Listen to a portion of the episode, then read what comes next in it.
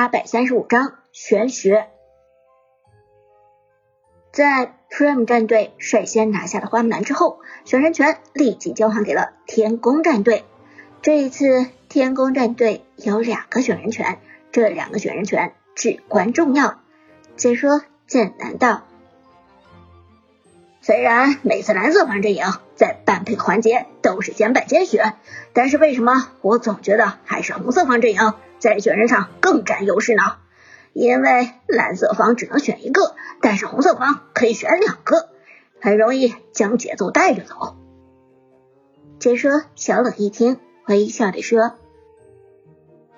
咦，我好像也有这样的想法，因为蓝色方只能选一个人，是很容易被针对的。”而且很难打出套路来，反倒是红色方上来扔出两个人，很有可能给对方造成一个假象，让对方中计。黑火点头说道：“是的，其实从这个角度上来讲，红色方的确比较占优势，而且现在强势英雄越来越多，最后其实就是一个你究竟是拿一个强势英雄，还是直接拿两个强势英雄的区别。”说到这里，天空战队做出了自己的选择。一号位给到的是辅助英雄大乔，二号位给到的是边路坦克刘邦。大乔配合刘邦，这个阵容一出来，现场直接炸了！无限套路，无限回旋流派，这是 Prime 战队的看家绝活啊！而且还是天空战队在上一场比赛。打赢神殿战队的关键套路，现在天宫战队居然在这场比赛直接对 Prime 战队这个流派的开创者打出了这个套路，这实在是有些过分了。这个阵容一出来，就连教练黑火都哑然失笑。天宫这一手真有点不合适啊。毕竟 Prime 战队才是无限套路的开创者，你用人家的套路打赢我们神殿就罢了，我已经不计较胜负了。你居然用无限套路去打 Prime 战队，打人家的创始人，呃，这真的皮呀！剑南也笑道：“是啊，这不是班门弄斧吗？毕竟 Prime 战队才是无限套路的创立者，他们应该很善于针对这个套路吧。”芊芊则皱眉担心道：“而且天罡战队这个时候直接就暴露了吧？一个大乔，一个刘邦，很明显的想要打无限流派，这才是第一轮的选人。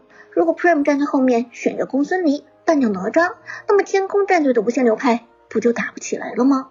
只有一个大乔，一个刘邦，这两个人就只能带带线。”小冷也点头表示认可。是啊，天空战队暴露的有点早。两名解说说的都不错，在天空战队做出选人之后，Prime 战队这边就已经看出端倪了。天空战队这样的一个选人方式，显然是准备打无限流派了。哼，食人牙慧的东西，就用我们的流派打神殿就罢了，在我们面前也敢班门弄斧？Lucky。冷笑着说道：“泰哥不慌不忙，咱们直接抢下公孙离，直接就破掉他们的无限流派了。就算他们有哪吒却无所谓，只要他们没有办法全体回拳，那么两套就打不出来。”韩小军也点头道：“没错，敖康做好打公孙离的准备。”阿康轻轻点头，随后问道：“那中路呢？”给杨玉环还是给张良？开口道：“中路我拿张良吧，杨玉环前期太弱势，公孙离的强势期也在后面，咱们两个都用后期阵容的话很难办，前期会很难受的。”苏哲轻轻点头：“好，那咱们就张良配合公孙离。”于是 Prime 战队做出选择，这边一个张良。配合公孙离，果然是抢掉了公孙离。Prime 战队是绝不会给你公孙离的。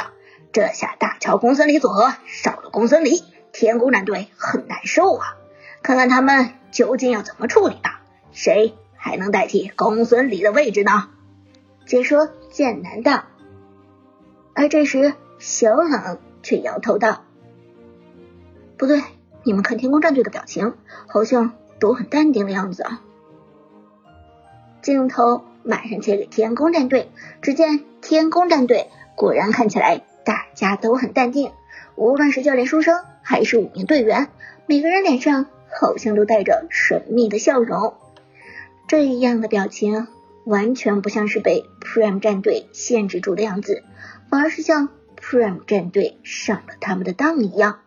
黑火教练面色一变，沉声说道：“不对。”天宫战队的表现并不像是被 Prime 战队给看穿了套路，他们要等的应该不是无限流。然而，Prime 战队这边根本听不见现场解说的声音，也看不到天宫战队的表情，所以他们以为自己已经猜到了天宫战队的套路，并且将他们逼上了绝路。第二个回合，天空战队并没有选择。无限流的哪吒，而是选择了一个打野李元芳，这让现场大惑不解，几名解说也不知所措。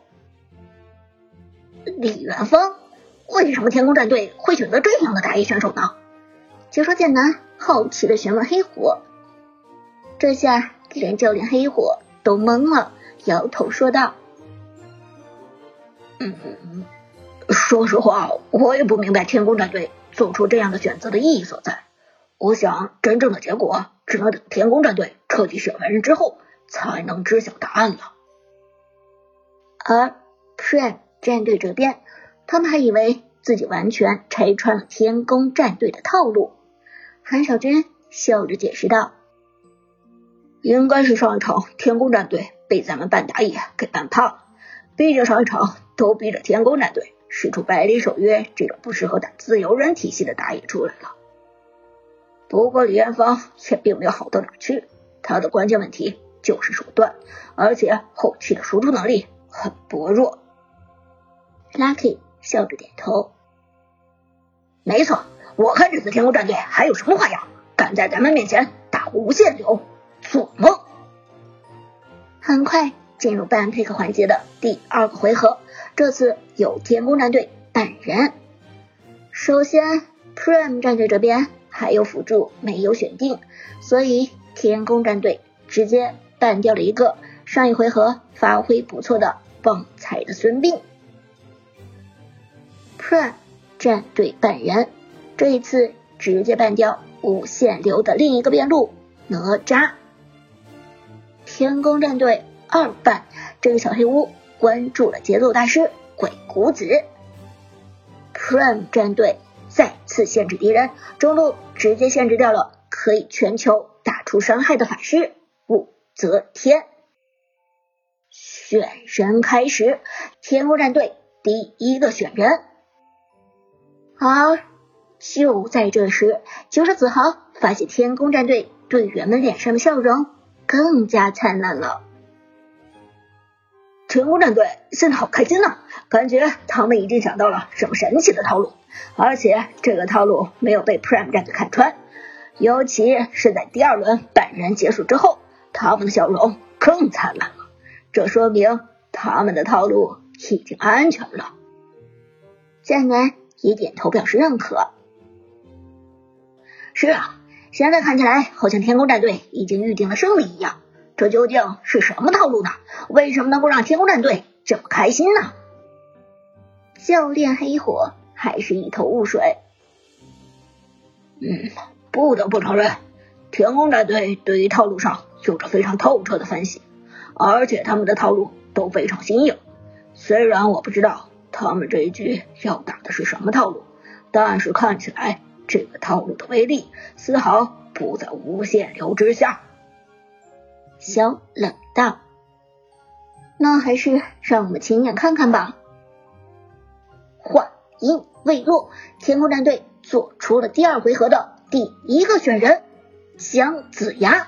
天空战队在中路法师的位置选择的居然是姜子牙，这一手选择让现场观众都非常震惊，因为姜子牙在改版之后已经很少在 KPL 上出场了。